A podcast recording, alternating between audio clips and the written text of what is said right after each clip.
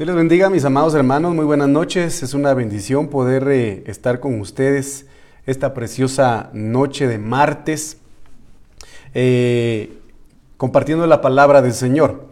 Quisiera, antes de poder iniciar, eh, que usted y yo pues podamos orarle al Señor para que Él pueda guiarnos a través de su Espíritu Santo. Así que vamos a orarle al Señor. Padre, en el nombre de Jesús te damos gracias esta preciosa noche porque nos permites estar aquí en tu casa, Señor, en este lugar, con el propósito, Padre bendito, de poder tener un momento de comunión contigo a través de tu palabra, un momento de ministración a través de tu palabra y poder, Señor, conocer tus pensamientos, poder conocer tus planes y tus deseos para con tu iglesia. Eh, en el nombre de Jesús, yo te bendigo y te exalto porque me permite, Señor, este privilegio hermoso de poder compartir tu mensaje. Eh, te pido con todo mi corazón y en el nombre de Jesús que puedas tomar el control de este lugar que te pertenece, de nuestras vidas, y que puedas hablarle a aquellas almas, a aquellas familias que puedan estar recibiendo y escuchando este mensaje. No quiero ser yo en ningún momento, sino quiero que sea tu espíritu en el nombre de Jesús, el espíritu de tu palabra, ministrando, hablando, restaurando, sanando, libertando en el nombre poderoso de Cristo Jesús. Así que te pido, Padre amado, que te glorifiques, que te santifiques y que te muevas en aquellas vidas que puedan estar recibiendo este mensaje.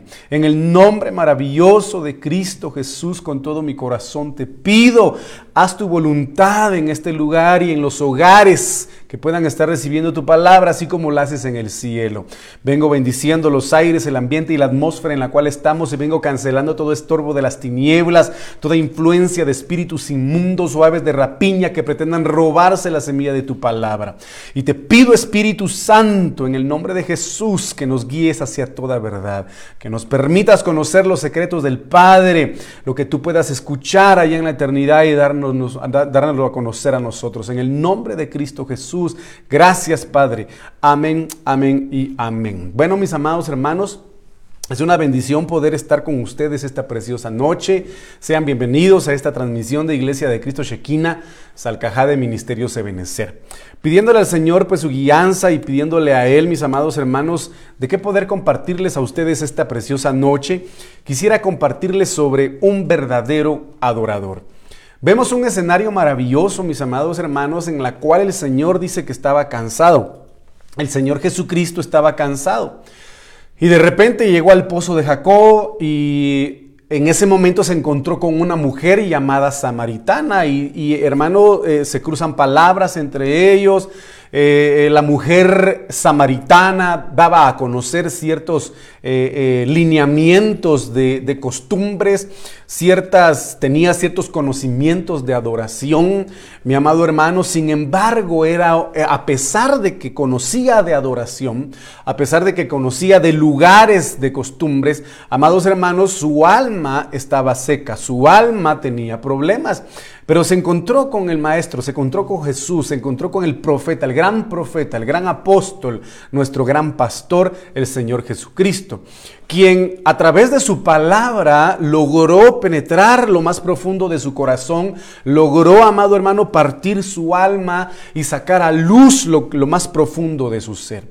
Entonces cuando el Señor Jesucristo, mi amado hermano, le, pide de beber a ella, ella le dice, está prohibido que los judíos y los samaritanos convivan y se hablen. Eh, entonces el Señor le habla y le dice, si tú supieras quién te pide de beber, tú le pedirías a Él y de tu interior fluirían ríos de agua viva.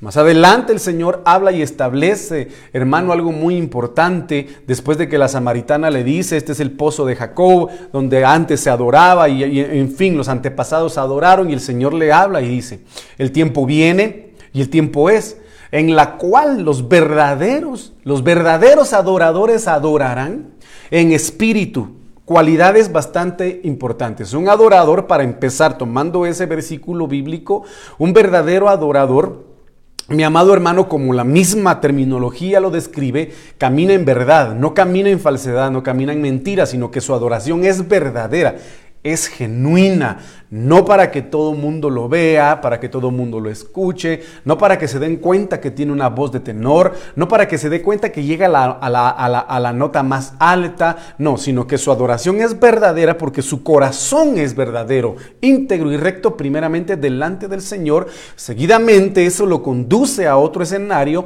que su adoración dice que es en espíritu es en espíritu. Por lo tanto, el verdadero adorador que el Señor anhela en estos tiempos, porque recuérdese que el Padre busca adoradores y el Hijo busca pecadores. Y eso es maravilloso. Entonces, en este sentido, usted y yo debemos entender de que a la hora de adorar al Señor, quiero que usted entienda de que en este, este término de adorador también quiero encerrar las cuestiones de la alabanza en relación al júbilo, a, los cánticos de júbilo, a los cánticos de alegría, a los cánticos de guerra que la iglesia debe entonar. Entonces, la iglesia o un adorador debe ser un adorador verdadero, un adorador guiado por el Espíritu, porque el Espíritu Santo es quien nos guía hacia toda verdad y nos permite adorar al Señor conforme a lo que Él desea, a lo que el Padre quiere escuchar. No, lo, no según lo que su carne quiere oír, no según lo que el alma del adorador quiere expresar, sino según lo que el corazón del Padre quiere oír. Entonces aquí vemos un aspecto bastante importante. ¿Por qué se adora a Dios? ¿De qué, y, y qué significa adorar a Dios? Entonces, se adora a Dios por lo que Él es y se alaba a, Dios por lo que Él ha hecho o por lo que Él hace. Entonces son situaciones bastante preciosas, mis amados hermanos. En este caso el adorador tiene que adorar a Dios por lo que Él es, por lo que significa Dios en su vida, por lo que significa el Señor en su corazón, por todo lo que Él ha hecho en su, en su, en su caminar como ser humano. Entonces en este sentido tenemos que entender que en primer lugar eh, por eso el diablo conoce la importancia de la música, conoce la importancia de la alabanza y más aún, mis amados hermanos, la importancia y el poder de la adoración. Entonces aquí yo quiero que usted me acompañe en primer lugar a ver qué características eh, tiene un adorador, tiene alguien que alaba a Dios. En primer lugar, vemos, mis amados hermanos, que el adorador, a la hora de que se sumerge a la presencia de Dios, es transformado, es mudado a otra persona, es cambiado a otra dimensión. Lo vemos un ejemplo que le voy a dar es el caso de, ese es el caso de Saúl. Cuando Saúl fue ungido como rey, Samuel le dice que vaya a donde está la escuela de profetas, mis amados hermanos, y que tome un instrumento musical y que se ponga él a adorar y a alabar a Dios juntamente con, el, con, los profetas. Esta es una situación bastante importante. ¿Por qué? Porque en ese escenario donde Saúl se une a la escuela de profetas, por ende entendemos de que se dejó rodear y se logró sumergir, amado hermano, en, en, medio de una atmósfera, en medio de un ambiente profético.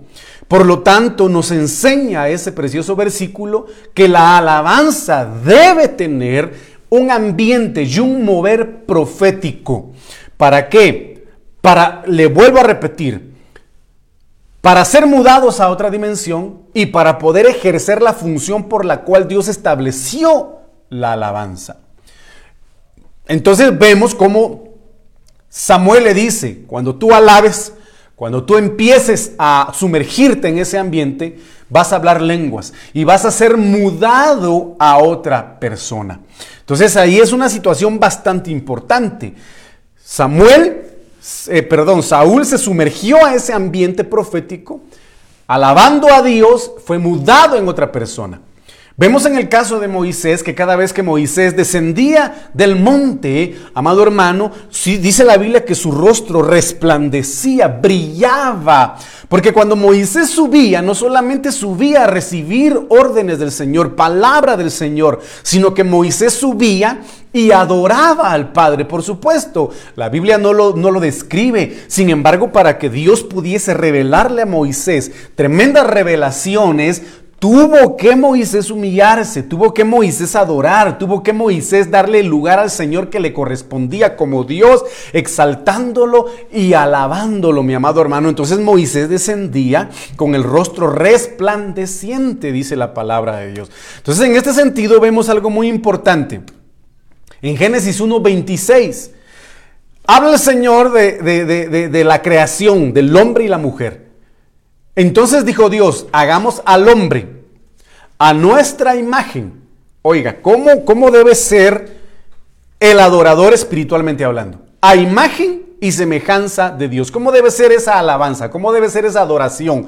Tiene que ser según lo que Dios establezca en su imagen y en su semejanza. Y vemos de que cuando el hombre, amado hermano, cayó, se degradó y fue destituido amado hermano, de la gloria de Dios, de su presencia, perdió esa imagen, perdió esa comunión genuina, esa relación íntima con el Padre, con Dios. Fue destituido, amado hermano, y por ende, vuelvo a reiterar, se degradó en su identidad. Y tomó la identidad de, pecado, tomó la identidad del enemigo, amado hermano, que desgraciadamente eh, eh, eh, se suscitó por el pecado. Entonces vemos que Adán y Eva allá arriba tenían una identidad de Dios, eran seres lumínicos.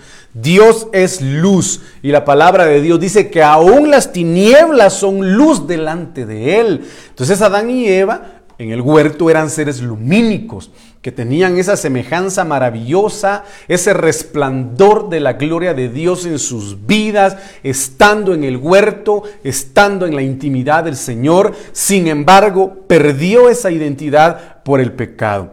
Entonces, mire pues, debemos entender que nosotros como adoradores, que nosotros como personas que alabamos a Dios, no debemos permitir que esa imagen se pierda. No debemos permitir que esa identidad en Dios se pierda. ¿Por qué? Porque usted sabe perfectamente bien, hermano, lo que, por ejemplo, le digo, lo que antes sucedía eh, en, los tiempos de, antaño, en los tiempos antiguos, Usted sabe, yo no sé si lo sabía, pero los abuelos contaban muchas historias, como por ejemplo la calle por donde tú vives, que el cadejo, que el sombrerón, que la llorona, eh, eh, eh, hermano, que tanta historia que contaban de, de espíritus y que el Señor reprenda en el nombre de Jesús tu espíritu inmundo. Pero contaban y decían de que sí precisamente se aparecían esos espectros, esos espíritus inmundos, se les aparecían algunos, incluso contaba mi abuela de que mi abuelo, mi abuelo vio a uno de esos, en fin. Pero el punto está, mis amados hermanos, en esta pregunta, ¿por qué era que se aparecían tanto? ¿Por qué era que se manifestaban tanto? Porque con la boca el hombre los mencionaba, los, los, los eh, eh, eh, pregonaba su nombre y mientras más se pregona el nombre de una persona, más famosa se hace, por decirlo así, y espiritualmente más poder adquiere, porque la gente empieza a creer en eso y empieza a, inyectarle más fuerza a esas circunstancias. Por eso era de que se daban esas, esas situaciones con anterioridad. Entonces, mire pues, aquí hay algo muy importante que usted y yo tenemos que entender. No perder la identidad implica estar en constante alabanza a Dios, estar en, constante adoración al Señor, o sea, adorar constantemente al Señor, alabar constantemente al Señor. ¿Para qué? Para que la, la imagen de Dios, el poder de Dios, la gloria de Dios se haga fuerte aún más en nuestras vidas y su poder realmente se perfeccione en medio de nuestras debilidades. Entonces aquí vemos y dice que acá, a la hora de que ellos fueron sacados del huerto, en el Génesis 3:21, el Señor los sacó, pero no dejó de vestirlos, no dejó de cubrirlos. Y aquí hay algo muy importante, amado hermano, que desgraciadamente se, suscita y se da en medio de, aquellos, de aquellas personas que tienen un talento, que tienen un don de cantarle al Señor en medio de una congregación.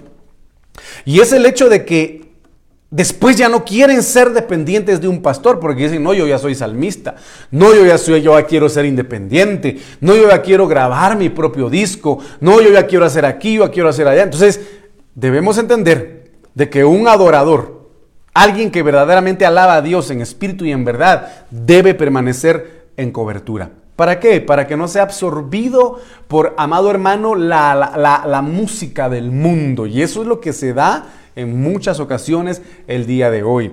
Su alabanza, mi alabanza, su adoración, mi adoración debe ser verdadera y debe ser genuina, obviamente supervisada por un ministro para que no pierda su contexto. Entonces, eh, mire lo que dice acá.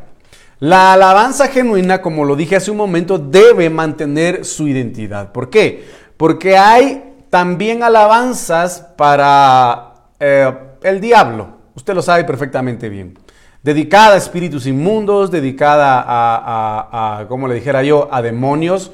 Hay artistas hay cantantes seculares, hay cantantes del mundo que, que, se ponen nombres de demonios. Yo no sé si usted sabía, pero eh, Shakira es el nombre de un demonio. Yo no sé si usted sabía, pero imagínese usted eh, este cantante Eros, Eros Ramazzotti. Y usted sabe de que el amor Eros es amor pasional. Y sabemos de que este cantante pues es homosexual. Vemos en algunas canciones del mundo una canción ya, viejita que mencionan a un, al diablo. Amado hermano, eh, con el nombre que lo conocen en algún país de Sudamérica, que es Macumba. Y la canción dice Macumba, Macumba la reina del lugar. Es, es, prácticamente una entidad diabólica, una entidad satánica a la que están cantándole, a la que están adorándole. Y más aún, ahora en estos tiempos Considero de que las empresas eh, eh, discográficas o musicales ya son tan descaradas, pues que obviamente ya de manera literal eh, dan a conocer los pecados que la juventud quieren cometer. Por ejemplo, drogadicción, en, este caso la música de perreo, lo he mencionado en muchas ocasiones, la música de reggaetón, amado hermano, denigra a la mujer, viéndola y plasmándola solamente como un objeto sexual. y amado hermano, lo que quieren hacer es empezar a, utilizar a los niños como un objeto sexual también, poniéndolos a bailar este tipo de situaciones que no le agradan a Dios.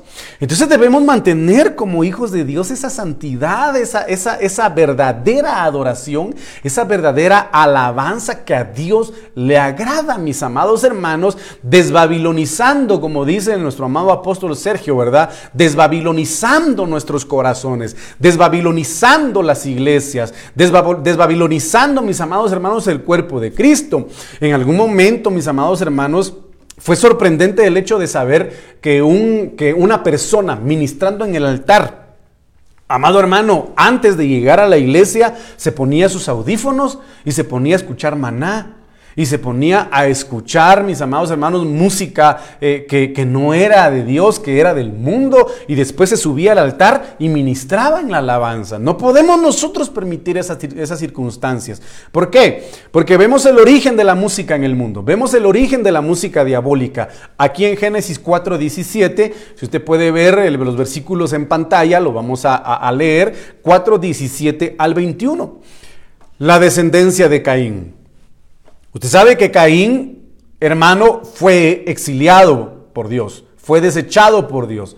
Lo llamó errante a causa de qué? De haber matado a su hermano Abel. Mire qué impresionante es eso.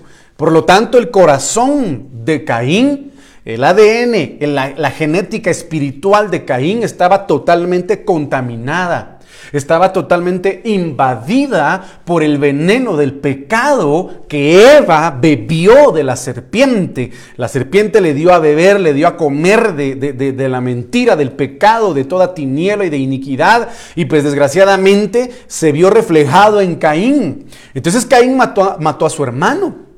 El Señor lo exilió y le dijo, errante serás. Y todo aquel eh, eh, eh, que, que, te quiera matar, hermano, en fin, lo iban a perseguir. No iban a poder matar a Caín. Entonces mire qué tremendo lo que dice acá. Y conoció Caín a su mujer. Y ella concibió y dio a luz a Enoch. Y Enoch significa iniciado, consagrado o dedicado. Y edificó una ciudad y la llamó Enoch descendiente de Caín. Este no es el Enoch descendiente de Set, sino que es descendiente de Caín, como el nombre de su hijo. A Enoc le nació Irad. Irad engendró a Mehujael. Mehujael engendró a Metusael y Metusael engendró a Lamec. Lamec tomó por sí dos mujeres. El, de, el nombre de una era Ada y el nombre de la otra era Zila. Y Ada dio a luz a Jabal. Oiga, el cual fue el padre de los que habían, de los que habitan en tiendas y tienen ganado. Su hermano, eh, su hermano se llamó o se llama, se llamaba Jubal. Y Jubal significa música, arroyo, el que corre o trompeta.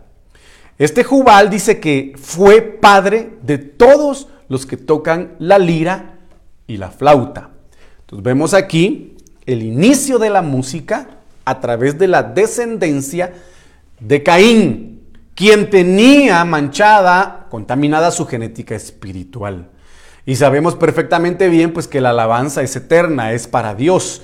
Desde la eternidad se alaba a Dios, desde la eternidad se adora a Dios. Lo vemos en el libro de Apocalipsis, en donde, amado hermano, dice la Biblia de que los 24 eh, ancianos se levantan de sus sillas, de sus tronos, tiran sus coronas ¿verdad? Reconocimiento al Señor, delante del Señor, se postran, humillación y, le, y dicen santo, santo, santo, alabanza, adoración desde la eternidad. Entonces aquí vemos cómo Satanás desde el principio de la humanidad, empezó con esta genética contaminada a desviar la alabanza, a desviar la adoración. Entonces mire aquí, vemos una causa de la música creada para el diablo y el mundo. Usted sabe, mis amados hermanos, que la música del mundo únicamente, eh, en la mayoría de los casos, eh, no quiero generalizar, sino que en la mayoría de los casos, la música que está dedicada al mundo o a espíritus inmundos inducen a las personas a la depresión, inducen a las personas a la amargura, inducen a las personas al odio, inducen a las personas al alcoholismo, inducen a las personas a la drogadicción, inducen a las personas a maldecir, inducen a las personas a la venganza, etcétera. Un sinfín de espíritus inmundos, mis amados hermanos, a los cuales están dedicadas muchas canciones del mundo, muchas canciones de Babilonia. Por lo tanto, vuelvo a reiterar, el permanecer en una alabanza y en una adoración genuina para el Señor. Entonces vemos aquí en Génesis 4, 23 y 24. Y dijo Lamec, ¿Quién es Lamec? Vuelvo a repetir, descendiente de Enoch, perdón, sí, descendiente de Enoch, pero Enoch no descendiente de, de, Set, sino descendiente de Caín. Entonces vemos acá y, y dijo Lamec. Lamec significa pobre, hecho de baja condición, fuerte, vigoroso. Lamec le dijo a sus mujeres, Ada y Sila, oíd mi voz. Yo quiero que usted le preste atención a esto. Oíd mi voz. Obviamente, incluso este término o palabra oíd también, amado hermano, es shamá. Escuchen con atención, escuchen con inteligencia mi voz. Cuando vemos nosotros la palabra voz en, en este versículo del hebreo 69-63, significa, es del hebreo kol, Col significa sonido. Oiga, voz significa alzar la voz, valga la redundancia. Pero voz significa bramido. En uno de esos significados, voz significa canto o cantar. Mire qué tremendo. Entonces, ¿qué quiere decir la meca acá? Oíd mi canto, oíd mi bramido, oíd mi sonido. Eh, eh, voz también significa clamor, significa pregonar Mire lo que significa voz, son. O sea, ¿qué significa son? Ritmo, melodía. Escuchen mi son, escuchen mi melodía, escuchen mi canto. Y también significa trueno. Entonces aquí la frase oír la voz implica tener conocimiento de un mensaje y creerlo. Y no solo creerlo, sino obedecerlo. Mire qué impresionante es esto. Creerlo y, o, obedecerlo. Entonces en este caso vemos cómo Lamec entona un canto, cómo Lamec entona una melodía, un sonido, un pregón. ¿Para qué? Para que amado hermano, el, ese, esa canción se crea y se obedezca. ¿Y cuál era esa canción? ¿Cuál era esa voz que Lamec quería que escucharan? Mujeres de Lamec, escuchad mi dicho, que un varón matare por mi herida y un joven por mi golpe. Si siete veces será vengado Caín, Lamec en verdad setenta veces siete lo será. Mire qué tremendo es esto. Resaltando la palabra venganza, que era, que era lo que el canto de Lamec, descendiente de Caín, con una genética contaminada, con una genética pecaminosa, que no quiso obedecer a Dios cuando el Señor le dijo, el pecado yace a la puerta, pero tú debes vencerlo. No escuchó la voz de Dios, se dejó llevar por el pecado, se contaminó. ¿Cuál es la consecuencia? La consecuencia es, mi amado hermano, un cántico de venganza en su descendencia. Entonces vuelvo a reiterar, lo que el mundo desea dentro de su música es que se crea y que se obedezca lo que dicen sus letras. Hermano, porque usted sabe de que se escucha aquí, se escucha allá y hacen tan repetitiva una canción que la gente ya lo cree y la gente obedece indirectamente a lo que dicen estas canciones y lo que pues obviamente comúnmente se, sabe como mensaje subliminal. Entonces aquí es impresionante, porque vemos acá que lo que dice la MEC en su canto, en su voz, en su canción, es venganza, es venganza. Y por eso el Señor a la hora de que le dice a Pedro, y Pedro lo cuestiona, le dice, ¿cuántas veces debo perdonar a mi hermano? Y el Señor cancela esta maldición de venganza.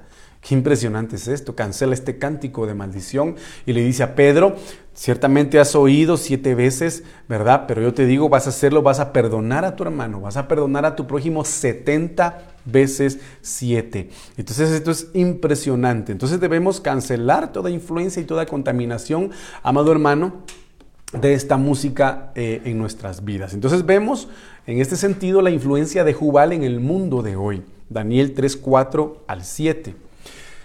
Y el pregonero anunciaba en altavoz. Miren qué tremendo es esto. Cuando hablábamos del significado de voz, de lo que decía Lamec, amado hermano, aquí lo establece en el libro de Daniel. ¿Dónde? Estando en dónde? En Babilonia. Estando en Babilonia, el pregonero anunciaba a alta voz, mándese a vosotros, oh pueblos, naciones y lenguas. Era un mandato que al oír el son de la bocina, ¿Qué significaba voz? Son. Que al oír el son de la bocina, oír, al oír la voz de la bocina, de la flauta, del tamboril, del arpa, del salterio, de la zampoña y de todo instrumento de música, os postréis. Yo quiero que usted le preste atención a estas actitudes, a estas acciones. Os postréis y adoréis la estatua de oro que el rey Nabucodonosor ha levantado. Y cualquiera que no se postre y adore, mire qué tremendo es esto. ¿Qué implica esto? Humillación, sujeción. ¿Por qué? Porque fue un mandato obligatorio. Un mandato obligatorio.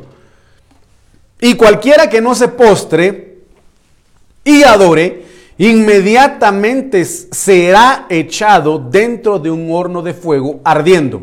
¿Qué quiere decir esto? El que no se postre y el que no se adore al sonido de la alabanza de Babilonia, al sonido de la música de Babilonia, se va a morir. Se muere. Va a ser exterminado, va a ser eliminado.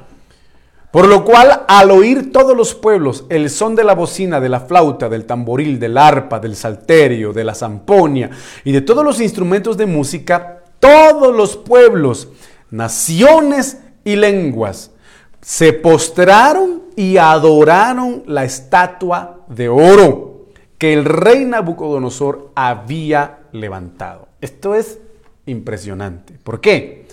Porque obviamente esto va a ser figura o esto es figura de lo que se va a vivir cuando el anticristo se levante. Eso es impresionante.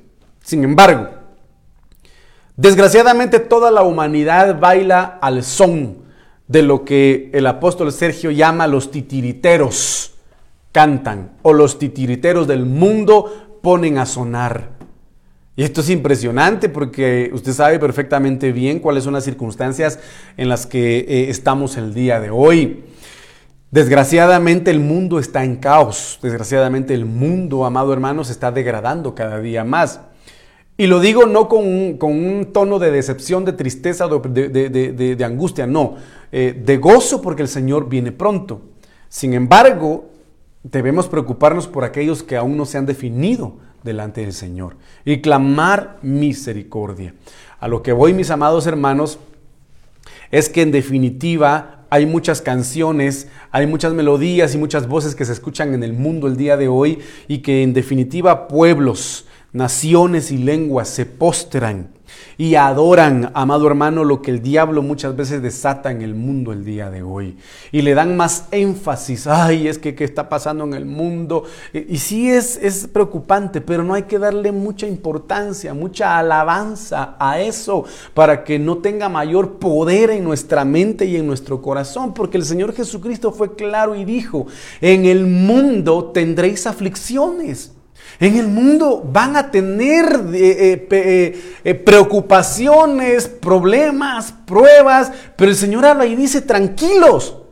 Entonces, ¿qué tiene que prevalecer en esto? No alabar las circunstancias externas, ni hacerlas más grandes, porque más grande es nuestro Dios, sino reposar en la presencia de Dios, alabar a Dios en medio de cualquier dificultad, adorar a Dios en medio de cualquier adversidad para que eso se haga pequeño y Dios se haga grande en medio de nosotros y los milagros de Dios se sigan manifestando en nuestras vidas por esa alabanza y esa adoración que le demos al Señor al dejar de darle importancia al diablo a través de todas las mentiras de Babilonia y a través de cualquier circunstancia que se levante para doblegar pueblos, para doblegar naciones y tener humilladas a todas las personas. No, mi amado hermano, humillados únicamente delante del Señor. Amado hermano, postrados únicamente delante del Señor. Y eso es algo que usted y yo tenemos que entender. Por lo tanto, debemos cancelar este cántico, amado hermano, eh, de nuestras vidas y de nuestros corazones. Entonces, mire pues lo que dice acá. ¿Cómo debe ser un adorador? ¿Cómo debe ser la alabanza del Señor? Mire qué precioso es esto. En Apocalipsis 1.13 lo dice. Vamos a ver características de cómo el Señor Jesucristo es, porque usted sabe de que el Señor Jesucristo, mi amado hermano, eh, es la cabeza y nosotros somos el cuerpo. Entonces aquí en este sentido vemos, amado hermano, 1.13 eh, al 16. Y en medio de los candelabros vi a uno semejante al Hijo del Hombre, vestido con una túnica. Mire cuáles son las características, mis amados hermanos, del cuerpo de Cristo, ese, ese cuerpo de Cristo que alaba al Señor en santidad, que alaba al Señor en espíritu y en verdad, vestido con una túnica que le llegaba hasta los pies. ¿Qué quiere decir esto? Que el cuerpo de Cristo no está desnudo.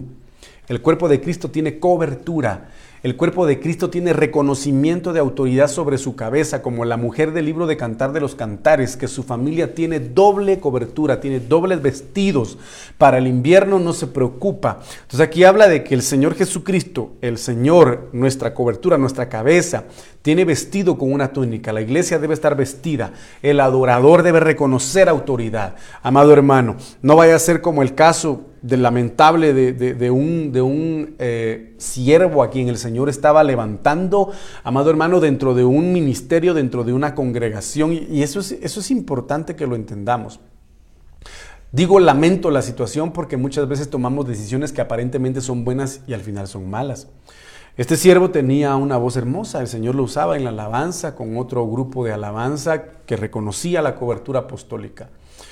Sin embargo, cuando ya él se creyó, pues obviamente independiente, él se creyó autosuficiente, dijo, no, yo no quiero nada con la alabanza, yo quiero grabar mi propio disco.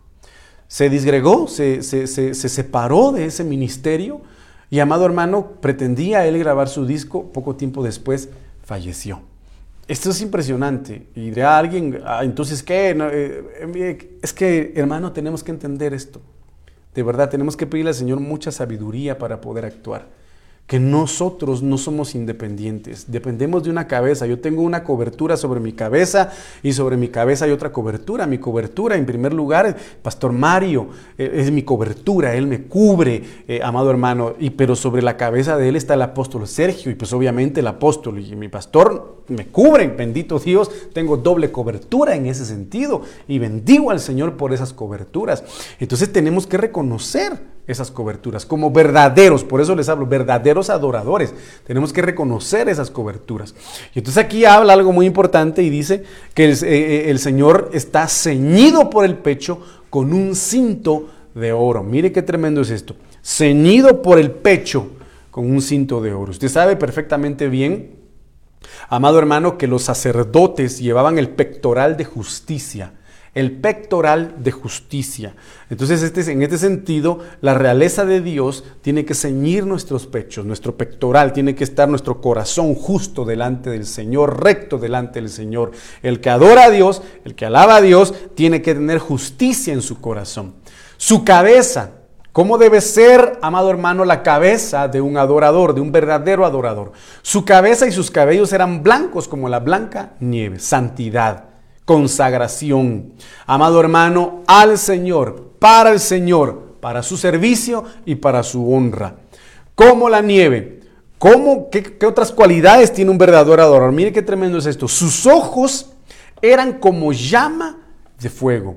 Usted sabe perfectamente bien que el fuego es figura del Espíritu Santo, el cual plasmado en los ojos manifiestan revelación. El Espíritu Santo es el único que nos puede revelar a Cristo. El Espíritu Santo es el único que puede abrir nuestro entendimiento si se lo pedimos. El Espíritu Santo es el que nos revela, mis amados hermanos, lo que el, Padre habla, lo que el Hijo habla y nos lo manifiesta. Es el Espíritu Santo. Entonces ahí es donde vemos, amado hermano, en donde en medio de una alabanza poderosa, de repente se escucha a alguien hablar lenguas por allá y de repente dice, he aquí, dice el Señor, hermano, y el Espíritu Santo Santo es quien propicia eh, el revelar lo que el Señor quiere decirle a la iglesia. Entonces, esto es muy importante que le vuelvo a reiterar, la alabanza se mueva en medio de una atmósfera profética poderosa en Dios. Sus pies, mire qué impresionante los pies de un adorador, semejantes al bronce bruñido cuando se le ha hecho refulgir en el horno. Bronce implica juicio en la Biblia. ¿Qué quiere decir eso? Todo adorador, todo aquel que alaba a Dios, la alabanza del Señor, debe tener esa autoridad para levantar juicio en contra de sus adversarios, en contra de sus enemigos. Por eso es importante la alabanza, por eso es importante la adoración, porque cuando usted y yo alabamos, cuando usted y yo adoramos, lo vemos cuando Pablo y Silas estaban en la cárcel, es impresionante cómo el diablo quiso ponerlos presos, esa potestad que quería destruirlos, los encarceló en lo más profundo de una fosa. Sin embargo, ellos conocían, amado hermano, ese poder de verdadera alabanza, ese poder de verdadera adoración. Y no les importó que estuvieran encadenados físicamente, les importó que tenían libre la boca, que tenían libre su espíritu y libre su mente, amado hermano, para alabar y adorar a Dios y van a ser sojuzgados espiritualmente. Amado hermano, el diablo dijo, ya los tengo, pero ellos se levantaron en alabanza y en adoración y empezaron a orar y empezaron a alabar. Y usted sabe cuál fue la consecuencia. El lugar se conmovió. El lugar se conmovió. Entonces, con sus pies, espiritualmente hablando, pudieron, amado hermano, levantar juicio en contra de aquello que se había levantado, amado hermano, eh, eh, para querer destruirlos. Y usted sabe de que los cerrojos eh, de las cadenas se rompieron, las puertas de las cárceles se abrieron, el lugar fue conmovido y fueron libres todos. Entonces, cuando vemos acá que los pies semejantes al bronce, la alabanza, un verdadero adorador, tiene que tener la capacidad de pisotear a la serpiente, de pisotear al, dragón, al cachorro del león, amado hermano, de pisotear potestades, de pisotear y destruir entes espirituales que estorban al pueblo. Que si un hermano viene endemoniado en medio de la alabanza pueda ser libre. Que si alguien viene enfermo en medio de una verdadera adoración pueda ser sano. Que si alguien viene oprimido en sus pensamientos en medio de una alabanza poderosa y una adoración maravillosa pueda ser restaurado y libre en sus pensamientos. Por eso es importante conocer el lugar en el cual el Señor nos ha puesto. Y su voz como el ruido de muchas aguas, voz de mando, voz de mando. La alabanza tiene que tener voz de mando, el adorador tiene que tener voz de mando a la hora de alabar, a la hora de adorar. El enemigo tiene que saber quién eres a la hora de que alabas a Dios. El enemigo tiene que escuchar lo que tú eres cada vez que adoras al Señor. Tiene que conocer el enemigo el poder que Dios ha puesto en tu boca para alabar y adorar al Señor. Señor. En su mano derecha tenía siete estrellas. El verdadero adorador busca, mi amado hermano, tener la llenura del Espíritu Santo. E Isaías 11 habla de los siete espíritus que habitaron en el Señor Jesucristo. Y debemos luchar y esforzarnos, esmerarnos por tener a estos siete espíritus de Dios en nuestras vidas. Espíritu de poder, espíritu de, eh, amado hermano, de consejo, espíritu de temor de Jehová, espíritu de, de sabiduría, de inteligencia y, de los que yo me recuerdo, pero tenemos que luchar por tener a estos siete espíritus en nuestras vidas como adoradores. Y de su boca salía una aguda espada de dos filos. Algo muy importante que debe tener un adorador. Algo muy importante que debe tener una alabanza. Es que toda alabanza inspirada por Dios tiene que tener como base la palabra. Que toda adoración, todo cántico nuevo que pueda surgir en un adorador o en un salmista o en alguien que alaba a Dios, su fundamento tiene que ser la, la palabra. La palabra, amado hermano, no adulterada. La palabra profética más segura, que es la Biblia, que es la palabra. Porque no vamos nosotros a mezclar el alma con, lo, espiritual, con la palabra. No podemos hacerlo, mis amados hermanos. Entonces, en este sentido, el adorador tiene que tener palabra, tiene que tener conocimiento de palabra para poder adorar a Dios, para poder alabar a Dios. ¿Quiere conocer el corazón de Dios? Lea su palabra. ¿Quiere conocer el carácter de Dios? Lea su palabra. ¿Quiere conocer qué siente Dios? Lea su palabra. ¿Quiere conocer los planes de Dios para su vida? Lea la palabra. ¿Quiere conocer qué cosas Dios no quiere que usted haga? Lea la palabra. Evitémonos problemas en nuestro diario vivir leyendo la palabra. Entonces un adorador adora en espíritu y en verdad, amado hermano, porque se sacia de la palabra, medita en la palabra, rumea la palabra y adora al Señor según la palabra. Alaba al Señor según la palabra, no según el mundo, no según lo que dice el vecino, no según lo que dice la vecina, sino según lo que establece la palabra. Entonces acá habla y dice, su rostro era como el sol cuando brilla con toda su fuerza, figura de la gloria de Dios. Mas a vosotros los que teméis mi nombre, dice el libro de Malaquías, os saldrá, os nacerá el sol de justicia, quien es el Padre y sobre sus alas traerá salvación.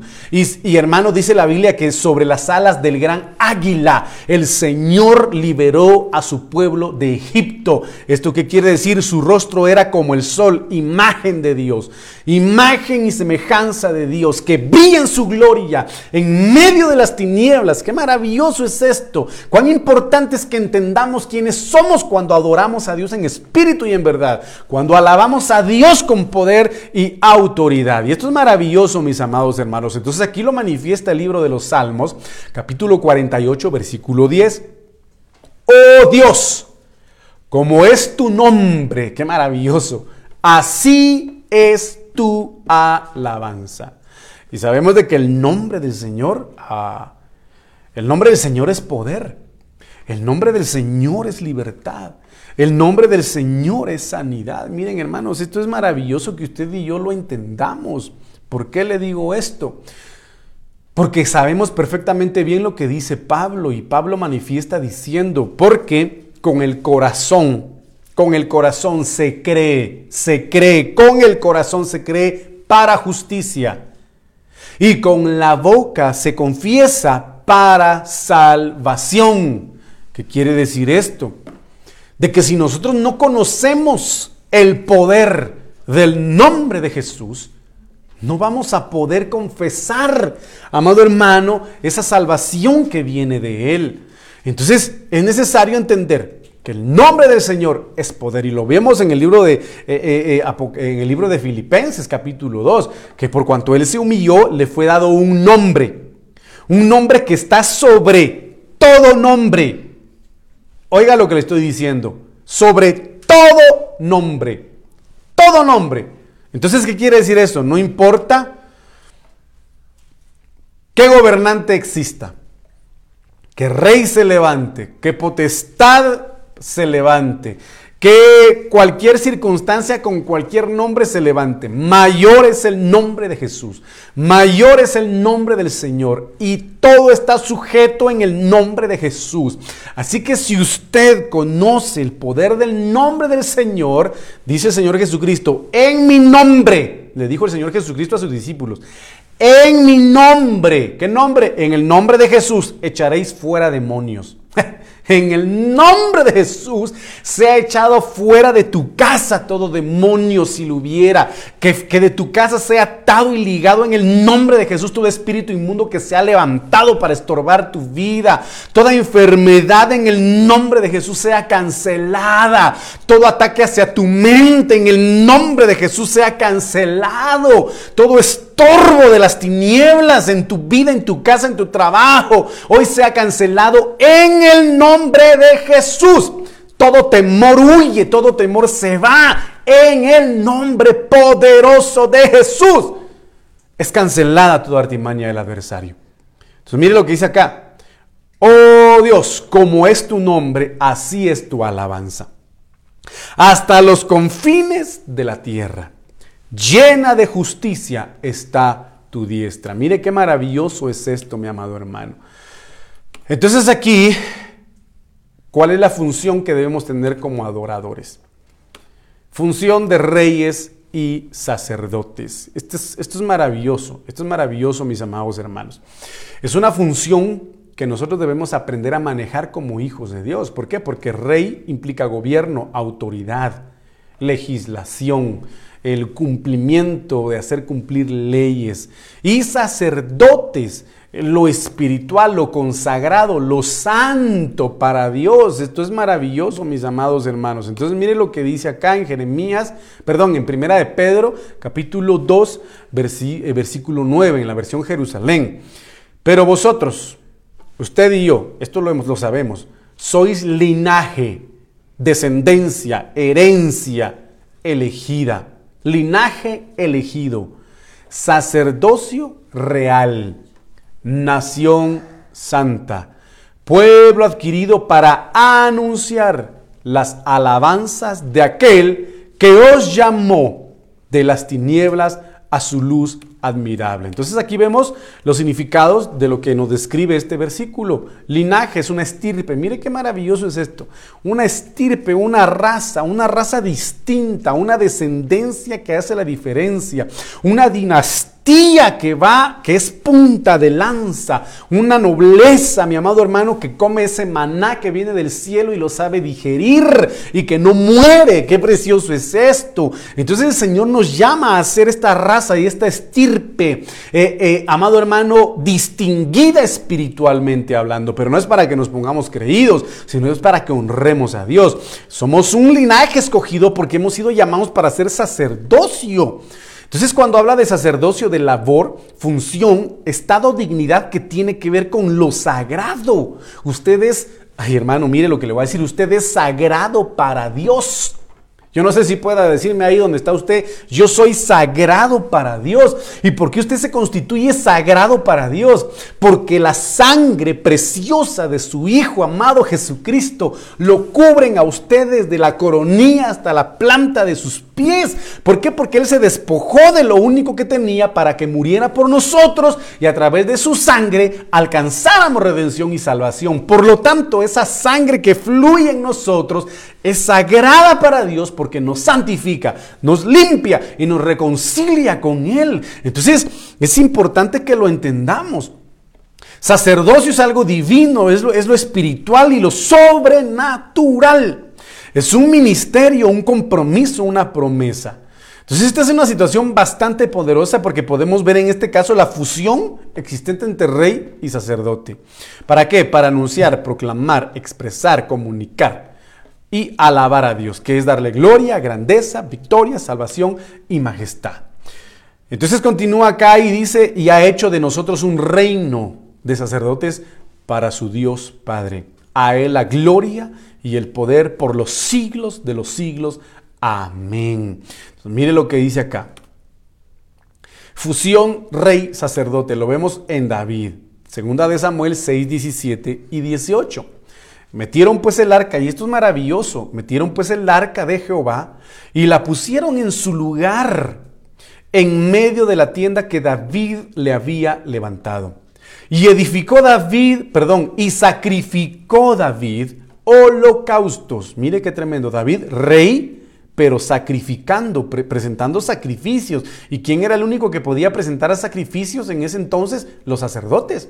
Pero David fue, eh, eh, le fue permitido sacrificarle a Dios. Y sacrificó David holocaustos y ofrendas de paz delante de Jehová. ¿Quién era el único que podía presentar holocaustos y ofrendas de paz delante del Señor? Los sacerdotes los levitas, los descendientes de Aarón, en fin, solo los sacerdotes podían sacrificar y presentar holocaustos y ofrendas de paz delante del Señor, pero aquí ¿quién lo hizo? David. ¿Y quién era David? El rey de Israel.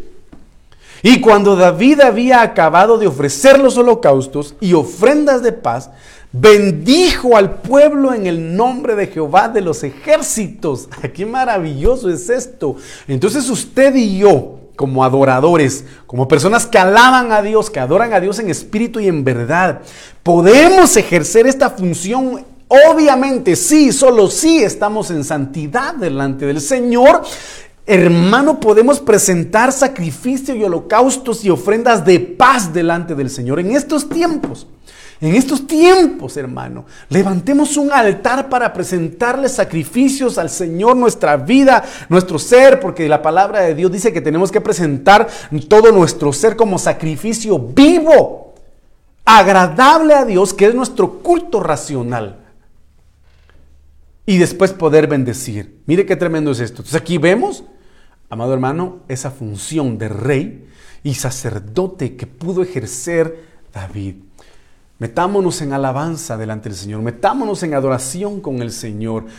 Hermano, comámonos de su palabra, nutrámonos de su palabra y vamos a poder ser verdaderos adoradores, ser verdaderas personas que alaban a Dios en espíritu y en verdad. Entonces mire pues un efecto de la alabanza. Primera de Samuel 16, 23. Así, cuando el espíritu malo, oiga, de parte de Dios, venía sobre Saúl, y aquí es, es un tema tremendo, hermano. Es un tema tremendo.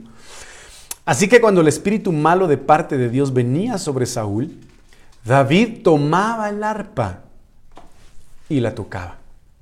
Y usted sabe perfectamente bien qué sucedía. Saúl se aliviaba y se sentía mejor. Por eso es importante meternos con Dios. Tu alma está atormentada, Deja que el Señor te ministre con adoración verdadera, con alabanza de poder, para ser libre de todo tormento, para ser aliviado de toda angustia. Métete en adoración con el Señor, métete en alabanza con el Señor. Entonces tocaba David, con unción David sabía ejecutar, pero con unción aliviaba a Saúl por ese tormento que tenía y dice que se sentía mejor. Y el espíritu malo se apartaba de él. Qué precioso es esto, hermano. Qué maravilloso es esto.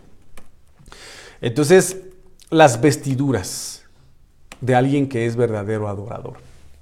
Y harás vestiduras, Éxodo 28.2, y harás vestiduras sagradas, sagradas para tu hermano Aarón, para gloria y para hermosura.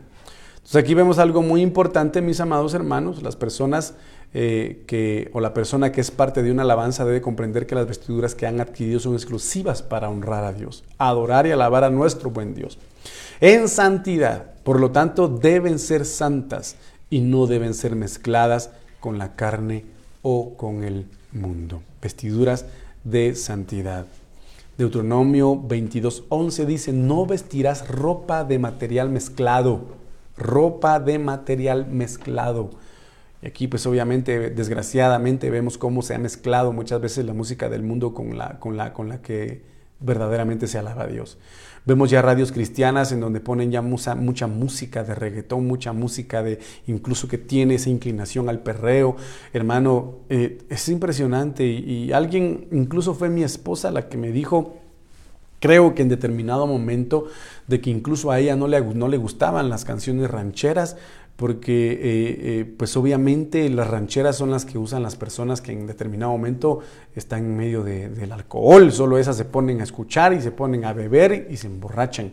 Entonces son ciertas cosas bastante delicadas, mis amados hermanos, que debemos pedirle al Señor sabiduría y discernimiento. Qué mejor tener llenura del Espíritu Santo y que la alabanza y la adoración de una congregación sea genuina genuina inspirada por el Espíritu Santo, por supuesto, para no estar extrayendo, amado hermano, melodías de esta canción del mundo, esta armonía de esta canción del mundo, este toque de batería de esta canción secular, este toque de trompeta o esta introducción de esta canción secular, no.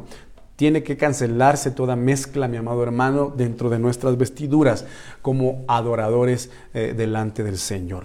Bueno, mis amados hermanos, eh, vamos a continuar platicando de esto el día de mañana en nuestro servicio presencial, ¿verdad? Eh, en el nombre de Jesús yo lo bendigo y le pido al Señor que pueda despertar en usted ese anhelo y ese deseo de meterse a su presencia, meterse a la presencia del Señor a través de una verdadera alabanza, a través de una verdadera adoración.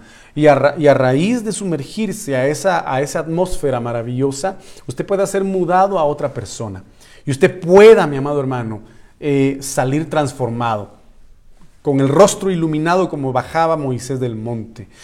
Y que a través de una verdadera alabanza y una verdadera adoración podamos ir abriendo brecha en medio de este mundo lleno de conflictos mientras el Señor viene y que el Señor nos encuentre en su venida alabándole y adorándole en espíritu y en verdad.